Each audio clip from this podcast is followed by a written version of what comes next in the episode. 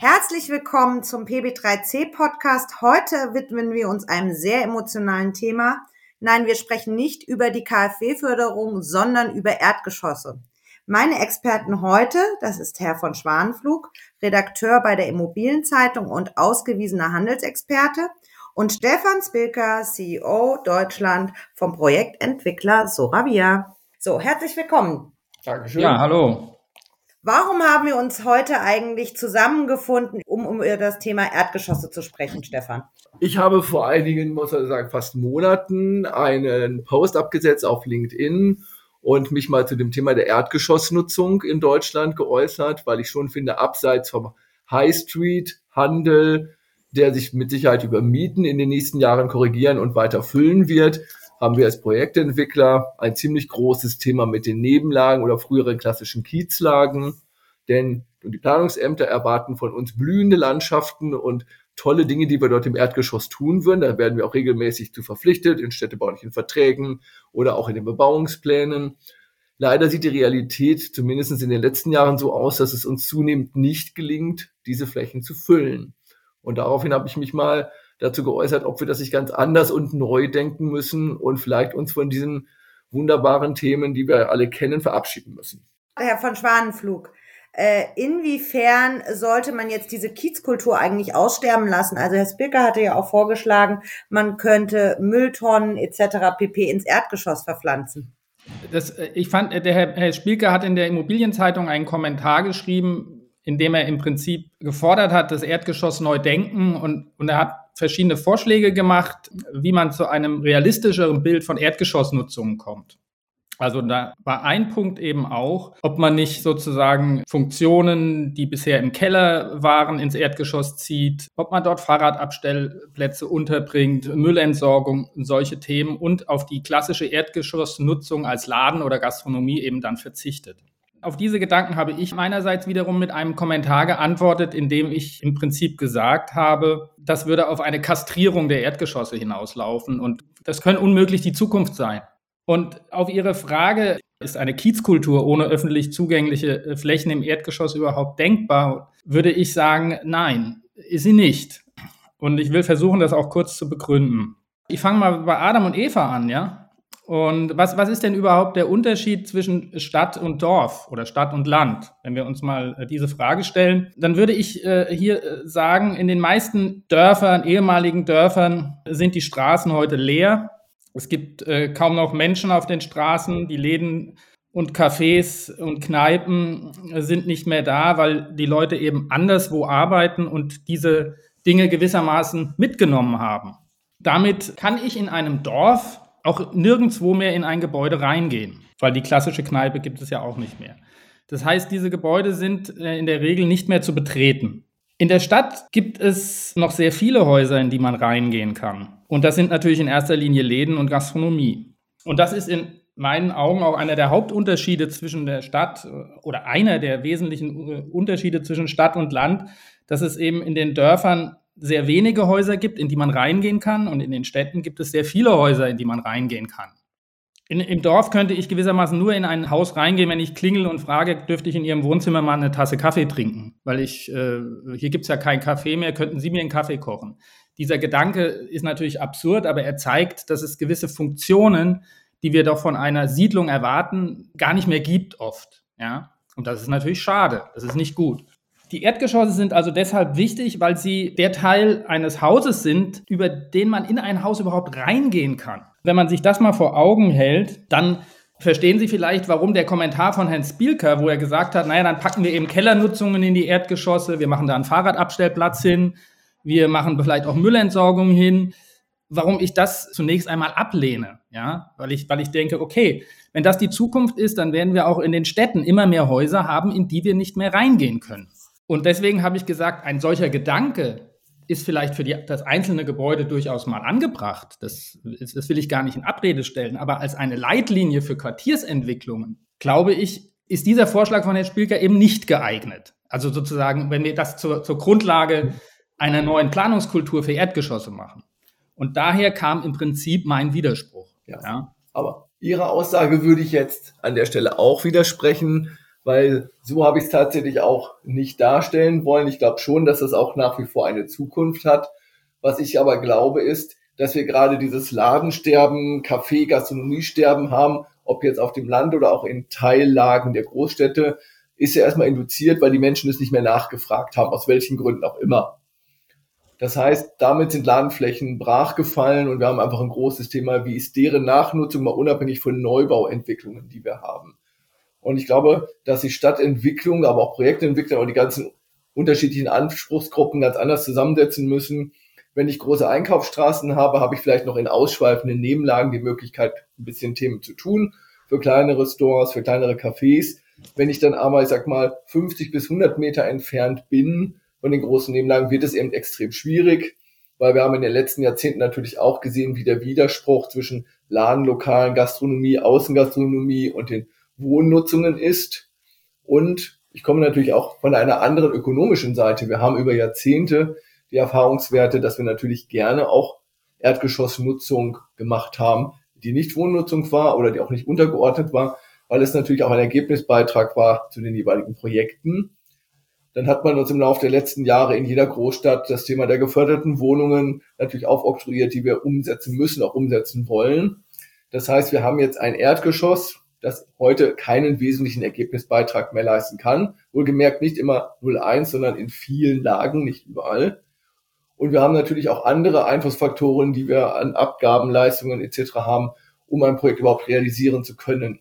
Und ich glaube, da sind wir an einem Punkt, wo wir uns dann fragen müssen, ja, verzichte ich zum Beispiel auf den Bau eines Kellergeschosses in bestimmten Lagen, was sehr teuer ist, je nach Baugrund, und bringe diese Themen ins EEG, weil Wohnen ist dort an der Stelle auch schwierig, oder gehe ich in ganz anderen Gedanken, dass ich so, wie man das in Hamburg-Eppendorf macht, wie man das in Boston, anderen Großstädten macht, dass man sagt, ich habe eben so Souterrains und Hochparterrelagen. Das heißt, ich habe die Option schon, Handel unterzubringen, wenn er nachgefragt ist. Aber es ist nicht zwingend und es stört das Stadtbild nicht. Und das Wohnen im Hochparterre ist ja nun über Jahrhunderte auch durchaus angenommen. Und ich glaube, wahrscheinlich liegt irgendwo in der Mitte die Wahrheit. Und da würde ich ganz gern hinkommen, weil ich finde es eben schwierig, wenn in einem Bebauungsplan steht, so, es ist zwingend, im Erdgeschoss eine Handelsnutzung unterzubringen. Und wir sehen das Paradebeispiel im Moment in Hamburg in der Hafen City. Ich bekomme eben ein Grundstück nur, wenn ich eine adäquate Erdgeschossnutzung vorschlage. Das ist aber aus meiner Sicht eben zu kurz gedacht, weil ich soll dafür einen Grundstückswert zahlen, weiß aber, dass überwiegend diese Läden, diese Betreiber, wenn überhaupt Nebenkosten zahlen können, wenn es nicht gerade die klassischen Edeka, Budnis etc. sind. Alle anderen sind nicht in der Lage, durch ihre Einnahmen eine normale Marktmiete zu bezahlen. Und da rede ich nicht von High-Speed-Mieten, sondern von ganz normalen Mieten, 10, 12, 15 Euro. Und ich glaube, das ist ein Thema, wo sich alle Anspruchsgruppen mal mit auseinandersetzen müssen. Weil sehen wir ja an ganz vielen Stellen, ja, wir möchten alle den bunten Kiez haben, wir möchten abends ins Café gehen, wir möchten abends in die Gastro gehen, aber auf der anderen Seite soll es mich auch nicht stören und ja, es darf dann auch keinen Lärm machen, wenn die Mülltonnen benutzt werden im Hinterhof oder wenn da irgendwo das Ladenlokal noch mal länger auf ist und da irgendwelche Menschen rauskommen und sich unterhalten. Also es ist an vielen Stellen ein Widerspruch, der bis der sich im Moment nicht wirklich auflösen lässt. Sie, Sie sprechen am Beispiel der Hafen City Hamburg. Ja, ein Beispiel, genau. Also ein Beispiel. Und ich, ich könnte mir vorstellen, dass kaum irgendwo in Deutschland die Grundstücke so teuer und auch so begehrt sind und auch die Anforderungen der Städte so hoch sind, wie sie in Hamburg sind, bei, gerade bei diesem Vorzeigequartier. Mhm. Und ich kann mir gut vorstellen, dass das in der Umsetzung zu Problemen führt.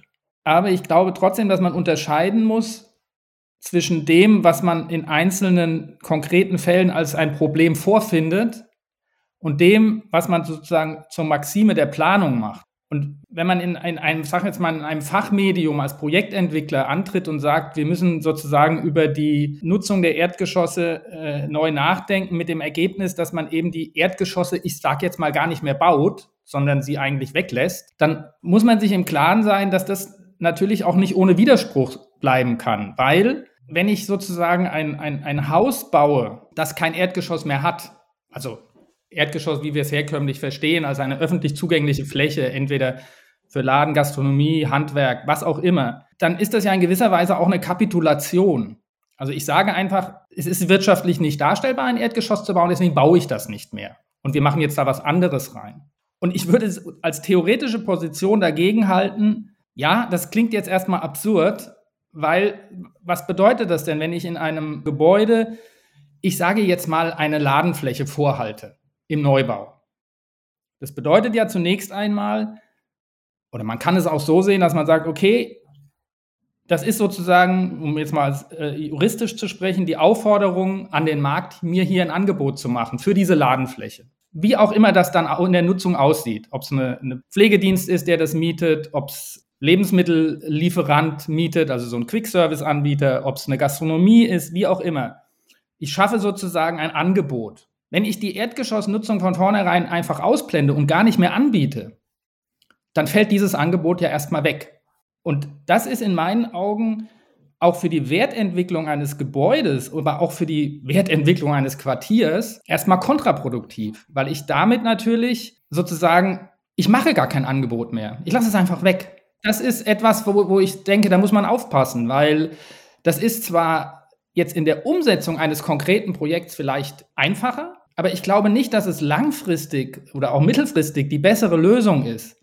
Deswegen sage ich, es klingt jetzt als ein, für einen wirtschaftlich denkenden Menschen vielleicht als eine absurde Position.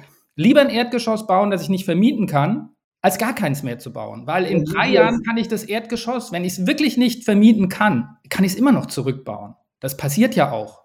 Aber wenn ich ja. schon gar kein Angebot mehr unterbreite, dann ist klar, dass bestimmte Möglichkeiten in einem Viertel von vornherein nicht mehr, sind ausgeschlossen. Sie sind aber jetzt auf der 0-1-Position, auf die ich ja gar nicht wollte. Ich bin ja ganz klar auf der Position, dass ja erstmal möchte ich richtig stellen, ein Erdgeschoss bauen, muss ich immer, weil ich natürlich kein Haus auf Stelzen stellen ja, möchte. Ja, Sie, meinen, Sie wissen, was ich meine mit ja, dem Erdgeschoss bauen. Ja? Und das heißt, ich habe erstmal natürlich Baukosten pro Quadratmeter, den ich eigentlich am Ende einen Ertrag gegenübersetzen möchte, egal wo der herkommt. Und das heißt, ich sage einfach ganz altruistisch, ich gehe nicht davon aus, dass ich auf lange Sicht oder auf mittlere Sicht einen Ertrag haben werde. Das heißt, ich bin mit dem Erdgeschoss erstmal defizitär. Das heißt, die anderen Geschosse müssen irgendwo den Ertrag erwirtschaften. Das könnte man tatsächlich nochmal, den Gedanken könnte man noch verfolgen. Jetzt gehe ich aber noch mal einen Schritt weiter. Ich gehe sehr aufmerksam durch die Großstädte München, Frankfurt, Düsseldorf, Hamburg, Berlin. In den klassischen Normallagen sehe ich zunehmend abgeklebte Erdgeschosse oder ich sag mal ganz klassisch runtergerockte, leerfallende Ladenflächen, an denen ich vorbeigehe, die mich nicht wirklich inspirieren. Wenn ich abends an Büroflächen im Erdgeschoss vorbeigehe, wo Architekturbüros Unmengen von Apple-Computern stehen haben oder ja, der Pizzaservice dort in großen Mengen an die kleinen Räder und kleinen Autos da Pizza ausliefert. Ich sehe das tatsächlich nicht als Mehrwert für einen Kiez, weil das ist für mich da nicht die Qualität eines Erdgeschosses sondern ich würde dann eher sagen, gehen wir doch mal in die Richtung, dass, dass wir sagen, weniger ist mehr, dass ich mich schon auf Ecken fokussiere, wo ich sage, ja, da tut es dem Quartier, da tut es dem Kiez gut, dass wir das dort vorhalten. Da wird es ja dann auch nachgefragt. Wir tun es aber im Moment viel zu viel an viel zu vielen Orten. Und ich sage zum Beispiel, wer durch die Hafen City geht, wie viele Leerflächen da immer stehen. Und die Leute sagen, ja, das macht ja eigentlich keinen Spaß, da lang zu laufen. Das ist trist, da weht der Wind, das ist trostlos dann habe ich das Ziel, was ich ja vermeintlich in der Städteentwicklungsstädteplanung haben wollte, ein lebendiges Bundesquartier zu haben, ja komplett verfehlt. Und ja, dann kommen die Pop-up-Stores. Die zahlen, wenn ich Glück habe, Nebenkosten oder sie sagen, ja, sei doch froh, dass ich überhaupt komme, sponsere mich mal. Hm. Das geht aber nur, wenn ich das Grundstück zu einem bestimmten Preis einkaufe, was ich aber nach den Ausschreibungsverfahren in den Großstädten regelmäßig nicht bekomme. Hm. Das heißt, ich muss es irgendwo mit den oberen Geschossen erwirtschaften. Mhm. Muss mich aber als Projektentwickler dann wieder beschimpfen lassen, dass die Mieten im Wohnungsbau steigen, dass die ETW-Preise steigen und dass das alles nicht mehr zumutbar ist. Wir drehen uns da so ein bisschen im Kreis, finde ich. Ich habe gar nichts dagegen, Erdgeschosse günstiger zu, vorzuhalten. Und ich habe auch nichts dagegen, sie zu bauen. Ich glaube nur, wir können sie nicht mehr überall bauen und wir müssen sehr selektiv hingucken. Und da möchte ich jetzt mal reinkrätschen wir diskutieren jetzt die ganze Zeit, was Sie denken, was sinnvoll ist. Aber was fordern denn die Nutzer, Herr Schwanenflug? Die Nutzer, welche Nutzer meinen Sie jetzt? Die, ähm also sprich, möchte man eigentlich okay. noch im Kiez zum Beispiel in die Boutique Simone? Möchte man noch in den Kiosk Harry?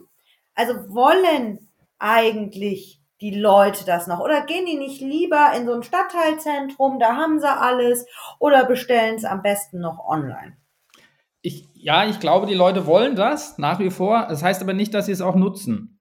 Also äh, das ist ja, in der Tat äh, der, der, der Widerspruch, den äh, Handel und Gastronomie immer erfahren. Jede alte eingesessene Laden, der geschlossen wird, wird beweint und dann geht man hin zum Eigentümer und sagt, Mensch, es ist schade, dass du mhm. äh, jetzt schon wieder zumachst. Und dann sagt er, ja, hättest du mal öfter bei mir eingekauft, dann würde ich nicht zumachen. Mhm. So, kenne ja. diese Gespräche. Ich ja. hatte selber neulich in einer ja. tatsächlich in einer Boutique in Wiesbaden, in der ich sogar tatsächlich öfter mal was gekauft habe. Er hat dann zugemacht.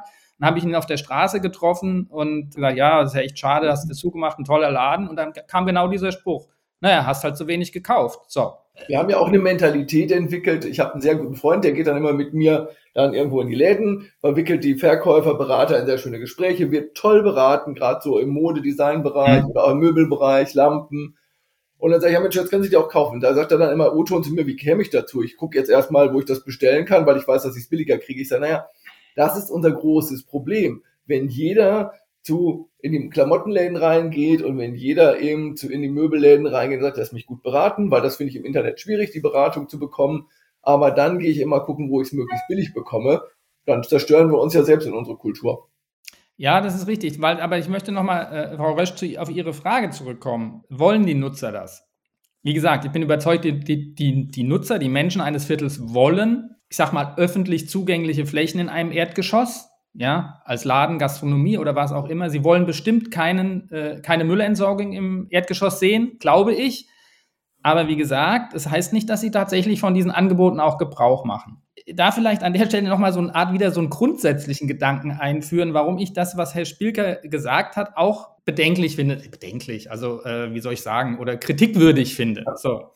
Und das hängt tatsächlich mit dem Handel zusammen der Handel insgesamt erfindet sich ja gerade neu, kann man sagen. Das heißt, wir erleben so das Entstehen so von hybriden Ladenformaten, die so eine Mischung sind aus traditionellem Laden, Handwerk, Produktion, Gastronomie. Da gibt es ja so unglaublich viele Mischformen. Das heißt, anders ausgedrückt, es entsteht sozusagen im Moment jeden Tag ein neuer Laden oder ein neues Ladenkonzept, das wir uns gestern noch gar nicht vorstellen konnten. Das sind die Bewegungen, die aus dem stationären Handel kommen, aus dem Handwerk. Umgekehrt im Onlinehandel ist genau dasselbe zu beobachten. Der Onlinehandel erfindet sich im Moment auch neu und drängt auf die Fläche und drängt dahin, wo die Frequenz ist. Das heißt, der Onlinehandel möchte Kontakt zu den Leuten aufnehmen. So, und diese, die, dieses Zusammenwachsen, dadurch entstehen sozusagen permanent neue Möglichkeiten, ein Erdgeschoss neu zu nutzen. Das ist rein theoretisch jetzt erstmal. Da ja. möchte ich aber schon mal sehr hart widersprechen, weil Sie befinden ein, sich aus meiner Sicht im High Street Bereich. nein, nee, ich muss, ich muss, da muss ich widersprechen, eben nicht, eben nicht im High Street Bereich, sondern in den tatsächlich in den Nebenlagen, die aber trotzdem noch eine gewisse zentrale Funktion haben. Das bekannteste Beispiel sind natürlich die Quick-Service-Anbieter im Moment, die Flinks dieser Welt, die äh, sozusagen ehemalige Bankfilialen mieten oder was auch immer, so solche, oder äh, äh, seit zehn Jahren unvermietete Schleckermärkte. Die nehmen die jetzt endlich ab. Das ist aber nur ein Beispiel. Es gibt ja auch so, also bei uns in, um die Ecke hat gerade ein Tattoo-Studio aufgemacht und wenn mit ein, hinter einem riesigen, gigantischen Schaufenster. Und, und ich gucke da rein und da gucke ich auf die Fläche und da, was da alles passiert, das Tattoo findet nur noch im hinteren Bereich statt. Vorne ist Gastro, Event, Kunstausstellung. So, da denke ich mir, das, was, was machen die denn da? Ja? Was ist denn das für ein Laden? Ich kann den gar nicht einordnen. Ich weiß gar nicht, was das ist eigentlich so recht. Und von dieser Art von Läden haben wir da in Wiesbaden gerade nicht nur einen, das sind drei, vier so Läden, von denen ich gar nicht genau mehr weiß, was machen die eigentlich so genau. Und diese hybriden Erdgeschossnutzungen, die jetzt gerade entstehen, denen schiebt man ja gewissermaßen auch einen Riegel vor, wenn man sagt, wir brauchen jetzt keine Erdgeschosse mehr. Naja, ich, ich würde jetzt dann schon mal reingrätschen wollen, weil Ihre Erwartungshaltung an den Projektentwickler ist, ich habe die Verpflichtung oder ich komme bitte dem Wunsch nach, dass ich Erdgeschossflächen herstelle, unabhängig davon, ob ich die jemals für Handel, Gastronomie verwenden kann. Das heißt, ich halte schon mal Fettabscheider, mögliche Kücheneinbauten etc. vor, weil ich weiß ja noch nicht, wann, in wie vielen Jahren jemand kommt, der mir ein Angebot macht und sagt, für fünf Euro würde ich diese Fläche lieber Eigentümer mieten. Dazu kommt noch das Problem, ich verkaufe das ja erst an einen Investor, der sagt, naja, die Fläche ist ja nichts wert. Das geht also zu meinen Lasten. Ich habe von Ihnen jetzt noch nicht die Antwort bekommen, wie ich das lösen soll. Ich soll ja jetzt Flächen herstellen, die erstmal für mich keinen Wert haben, die nur Geld kosten, die ich auch ohne Unterwert verkaufen muss, also defizitär, und soll auf die Erleuchtung warten, dass irgendwann jemand sagt, jetzt bin ich soweit, ich würde es nehmen. Ich würde auch mal die spaßige Frage stellen. Ich finde diese ganzen Tattoo-Konzepte, die Sie erwähnt haben, Kids in der Stadt, finde ich auch cool, kann man viel daraus machen. Wie viel Miete die tatsächlich zahlen, wissen wir beide wahrscheinlich, wahrscheinlich gar nicht. keine. Oder genau, gar keine. Weil irgendjemand sagt, ich bin so froh, lieber Nutzer, dass du gekommen ja. bist und meine Handelsfläche bespielst, weil so geht's ja auch nicht. Also äh, ich glaube, Sie müssten dann schon nochmal die Antwort liefern, was ich denn als Projektentwickler tun soll. Die Antwort kann ich nicht liefern. Ah, das ist aber schlecht. Nein, es, ich kann tatsächlich die Antwort nicht liefern, weil ich kein Projektentwickler bin. Sie sondern eine Forderung ja, stellen. Sie haben ja eine Forderung in den Raum gestellt, dass genau. ich Handelsfläche bauen soll. So. Genau. Ich, und dann soll ich sie erstmal abkleben und sagen, in x Jahren passiert hier was. Ich kann Ihnen nicht sagen, was Sie tun sollen. Ich weiß es einfach nicht. Also ich weiß, ich weiß nicht, wenn, wenn Sie jetzt ein konkretes Projekt in der Hafen City hätten und sagen würden, hier, ich bin hier, ich habe hier äh, 1500 Quadratmeter EG, ähm, was soll ich denn jetzt damit machen? Ich, äh, äh den Edeka kriege ich nicht, äh, Getränkemarkt geht auch nicht und äh, Möbel gehen auch nicht. Also ich weiß nicht mehr, was ich damit machen soll. Dann kann ich Ihnen nur sagen, ich weiß es auch nicht. Aber dann muss ich mich jetzt auf eine formale Position zurückziehen. Es ist auch nicht mein Job als Journalist zu sagen, was sie tun sollen, sondern ich habe ja sozusagen tatsächlich als Journalist eher den, den, den Part, dass wir Berichte analysieren, vielleicht auch Forderungen stellen daher rührt da auch mein Widerspruch gegen die Position, ihre, die mhm. Sie in dem Kommentar eingenommen haben. Das ist sozusagen, es ist zwar verständlich, aber es ist nicht die Antwort, es ist keine allgemeingültige Antwort, die ich aber auch nicht habe. Ja, aber dann, dreh, dann drehe ich den Spieß nochmal um, dann setze ich Sie an einen sogenannten runden Tisch, wo die verschiedenen Anspruchsgruppen von Politik, Stadtplanung und Projektentwickler, zukünftige Nutzer, Einzelnutzer sitzen alle am Tisch und Sie sitzen auch dabei. Was bringen Sie in einer solchen Runde vor, was wir alle tun sollen? Und ich verweigere mich jetzt gar keiner Varianz, sondern was ist Ihr Argument, wie sollen wir uns in der Zukunft in diesen Themen weiterentwickeln? Wenn Sie mir sagen, also Sie möchten ungern, das kann ich ja nachvollziehen, da einfach Fahrradabstellflächen oder Müllflächen haben, kann ich das nachvollziehen. Also, wie bringen Sie uns alle dahin, dass wir sagen, wir können mit großer Begeisterung in Zukunft wieder Erdgeschossflächen bauen? Wenn Sie jetzt von einem Neubauquartier reden, ja? Genau oben Wohnungen, unten Läden, sage ich mal. Ja, ja. der Vielleicht noch ein bisschen Büro dabei, so das klassische innerstädtisch gelegene Neubauquartier mhm. auf einer ehemaligen Industriebrache, Bahnbrache und so weiter. Da bietet sich, jetzt sage ich mal natürlich an, dass man zunächst in den Erdgeschossen eine öffentliche Nutzung schafft für die Menschen, die dort wohnen. So wie auch immer die aussieht. Also Lebensmittel, Verpflegung, Dienstleistung, ja. Handwerk, vielleicht auch ein bisschen Kultur, das ist ja sozusagen die klassische Erdgeschossnutzung in einem Wohnquartier. Dass man sozusagen alles, was die Menschen verbrauchen, also im körperlichen, aber auch im geistigen Sinne, dass man das im Erdgeschoss gewissermaßen anbietet, damit die Leute eben in ihrem Viertel bleiben können und nicht, sage ich mal, für einen Liter Milch eine Viertelstunde mit dem Auto fahren müssen. Und deswegen bestehen ja auch Städte, also die Stadtplaner, von denen Sie sprechen, ja. immer auf einem fein gekörnten Einzelhandel. Die möchten natürlich nicht, dass sozusagen der Einzelhandel und die Gastronomie sich so an einem Punkt massiert, sondern die möchten das am liebsten streuen über das ganze Viertel, ja, überall ein Eckladen, hier, da ein Lädchen, da noch was und so weiter, weil das ist sozusagen das traditionelle Bild der Stadt, wie wir es so aus dem 19. Jahrhundert kennen, ja, in jedem Erdgeschoss ein Laden, oben drüber wohnen die Leute, im Hinterhof wird äh, gibt es eine Schreinerei. Ja, so, so, das ist so die, die klassische Stadt des 19. Jahrhunderts. Und mir ist auch klar, dass das sich in der Hamburger Hafen City so wahrscheinlich nicht mehr umsetzen lässt. Es geht ja, ja? nicht mehr in den Nebenlagen. Also ich habe ein schönes Quartier in Wandsbek entwickelt, wie ich finde, und da hatten wir im Erdgeschoss auch diese Ladenflächen.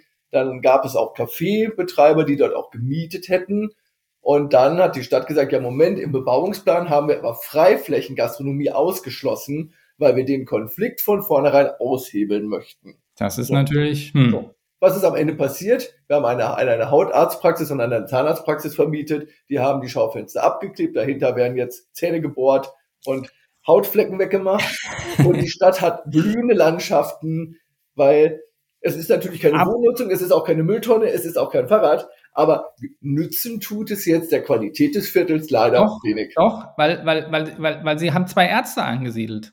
Das ist gut. Ja, aber in die, unsere Diskussion war ja eher, kommend für, mein, für mein Verständnis, ist ja, wir wollen ja damit auch einen qualitativen Mehrwert schaffen, dass ich abends oder auch am Tage. Nee, da haben Sie mich falsch verstanden. Ich wollte eher darauf hinwirken, dass man ah. Erdgeschosse baut und erstmal unabhängig davon, wie man sie nutzt. Und eine Nutzung als Arztpraxis ist eine Nutzung als Arztpraxis. Das ist so. Ja, Völlig okay. Ja. Da hat tatsächlich ja doch einen Konsens gefunden. Da bin ich ja durchaus dafür. Das würde ich auch nach wie vor bauen. Aber das widerspricht ja dem, was teilweise die Stadtplaner gern hätten. Wirklich diese lockeren, luftigen Landschaften, wo einfach im Erdgeschoss Leben ist, wo da ist der Musik. Die Bullabü-Strukturen, ja. wie Herr Wiechner von John Slang das nennt, in genau. dem Beitrag von der Frau Leikam. Der Musikalienhandel neben dem Fischmann und neben dem ja. Burgerrestaurant und neben dem Oma-Café. So, das ist ja das, was uns immer wieder vorgetragen wird, das hätten wir dort gern ich glaube, als Ideal ist das auch nach wie vor anzustreben. Ja, aber wir, uns muss auch, ja, aber uns muss natürlich auch klar sein, dass wir dieses Ideal nicht erreichen können. Ja. Und schon also gar nicht in der Hafen City. Aber, ich bin äh, übrigens als Privatperson von Ihrer Gegenposition ja gar nicht entfernt. Da würde ich ja sagen, Sie haben in jedem Punkt recht.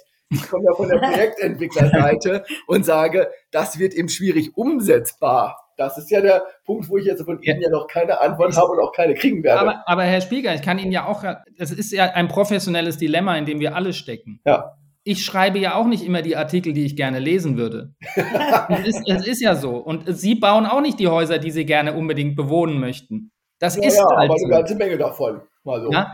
Also wenn ich, wenn ich könnte, wie ich wollte, würde ich vielleicht auch anders. Aber wie, wie, ich bewege mich ja als Journalist oder wir als Journalisten bewegen uns auch in einem sehr, sehr engen Korsett. Sie möchten gerne den Finger in die Wunde legen, dass wir als Projektentwickler genau. anders handeln sollen. Ich habe das so. verstanden. Aber die Frau Rösch findet auf jeden Fall, es es war bis jetzt wirklich emotional, also fast so wie bei der KfW-Förderung. Ja. Ähm, aber ich glaube, so weit liegen sie in der Tat nicht auseinander. Ich glaube, im Endeffekt, so geht's mir auch. Also ich wollte auch nie in einem Erdgeschoss wohnen. Ich wohne gerne immer lieber in höheren äh, Geschossen. Ja. Aber alle haben wir nostalgische auch Erinnerungen an genau diese Läden. Und äh, deswegen jetzt so meine Frage, wenn Sie jetzt einen Laden in einem Erdgeschoss eröffnen könnten? Das so ein bisschen als Abschlussfrage. Welches mhm. wäre das, Herr von Schwanenflug? Das ist eine super interessante Frage, wirklich. Das ist, finde ich, eine wahnsinnig interessante Frage. Wie sehe der Laden aus? Ich, ich, ich kann Ihnen sagen, ich weiß es nicht. Weil die einzige Erfahrung, die ich im Einzelhandel jemals gemacht habe, ist, ähm, dass ich äh, auf dem Flohmarkt meine alten, mein altes Geschirr verkauft habe. Das ist meine einzige einzelhändlerische Erfahrung. Ich habe auch noch nie ein Haus gebaut und ich habe auch noch nie ein Grundstück gekauft ich betrachte die Sache rein theoretisch, ja. Und daher kommt auch diese Position, die ich einnehme. Es ist eine durch und durch theoretische Position. Aber Sie haben doch vielleicht eine Idealvorstellung oder einen Wunsch, wenn Sie die Möglichkeit. Ich kann Ihnen aber, äh, ich finde, wie ich finde, eine sehr interessante Antwort geben, die nicht ich gegeben habe, sondern ein Apotheker, den ich sehr gut kenne. Und der ist ein wirklich sehr, sehr erfolgreicher Apotheker. Und zwar ist er deswegen so erfolgreich, weil er nicht nur mehrere Apotheken hat, sondern einen weltweit umspannenden Apothekenlieferdienst aufgebaut hat. Sie können sich in Amerika äh, bei ihm Sachen bestellen, die am nächsten Tag da sind. Der versendet Lebensmittel in alle Welt. Äh, äh Entschuldigung, Apothekenmaterial in alle Welt. Der ist ein derartig perfekter, super Apothekenunternehmer. Lieferdienst in der Stadt hat er natürlich auch. Und der hat mal zu mir den Satz gesagt, wenn ich mal sozusagen durch bin mit diesem Thema hier, weißt du, was ich dann für eine Apotheke aufmache? Da habe ich gedacht, nee, weiß ich nicht. Das wird eine Apotheke sein, die nur noch drei Stunden am Tag offen hat und nur noch super, super spezielle Medikamente, die wirklich nur in der Welt ganz selten gebraucht werden, die werde ich verschicken. Der hat sozusagen gesagt, er wird sich derartig spezialisieren mit seinem Laden, den er dann hat, dass er diesen ganzen Stress den er jetzt als Apothekenunternehmer hat, dass er den nicht mehr hat, sondern dass er einfach sagt, das werde ich, so sieht meine Apotheke aus. Und so würde auch jetzt mein Laden aussehen, sozusagen. Mein Laden, der hätte vielleicht drei Stunden am Tag geöffnet, dann wird es aber richtig gut laufen und den Rest des Tages würde ich mich um die Dinge im Hintergrund kümmern, die für diesen Laden wichtig sind. Das sind dann die Läden, die ich sehr liebe, die haben dann zwischen 12 und 15 genau. Uhr auf das oder, aber der Bevölkerung auf jeden Fall keine Gelegenheit hat, reinzugehen. und wissen Sie, wer der erfolgreichste Ladenbesitzer in unserem Viertel ist? Der mittlerweile Tesla fährt und äh, ein Haus hat und also ein super erfolgreicher, ist ein Mann, der hat einen Käseladen. Und dieser Käseladen, der hat Öffnungszeiten wie eine Behörde. Wie eine Behörde. Der hat erstmal von Montag bis Mittwoch sowieso zu. Und dann macht der Donnerstag erst um 17 Uhr auf. Freitags machst du ein bisschen früher auf und Samstag auch ein bisschen früher. Der verdient mit diesem Käseladen so viel Geld, dass er gar nicht länger öffnen muss. Ja, das ist ja schön. Ja. Vielleicht auch spannend. Vielleicht ist ja auch die Lösung des Erdgeschossproblems liegt vielleicht auch darin, eine spitze Positionierung zu haben. Ja.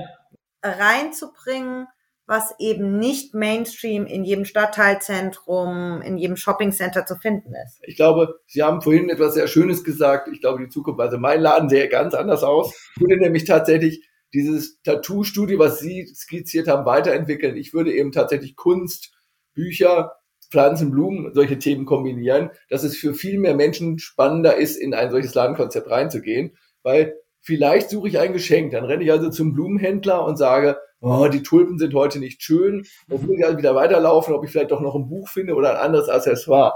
Und ich glaube, dass es viel schöner ist, wenn ich zum Beispiel abends eine kleine Vernissage mache mit einem kleinen Künstler aus dem Umfeld und trotzdem die Menschen, das hat natürlich auch wieder was mit Ladenöffnungszeit etc. zu tun, trotzdem noch mal ein Buch kaufen können oder eine Blume mitnehmen können oder eine Grünpflanze, die sie ganz toll finden, weil sie ganz exotisch ist. Und da würde ich mich hin entwickeln. Also da hätte ich dann schon eine klare Vision, aber das hätte auch die Kröte. So viel Miete könnte ich wahrscheinlich auch nicht zahlen.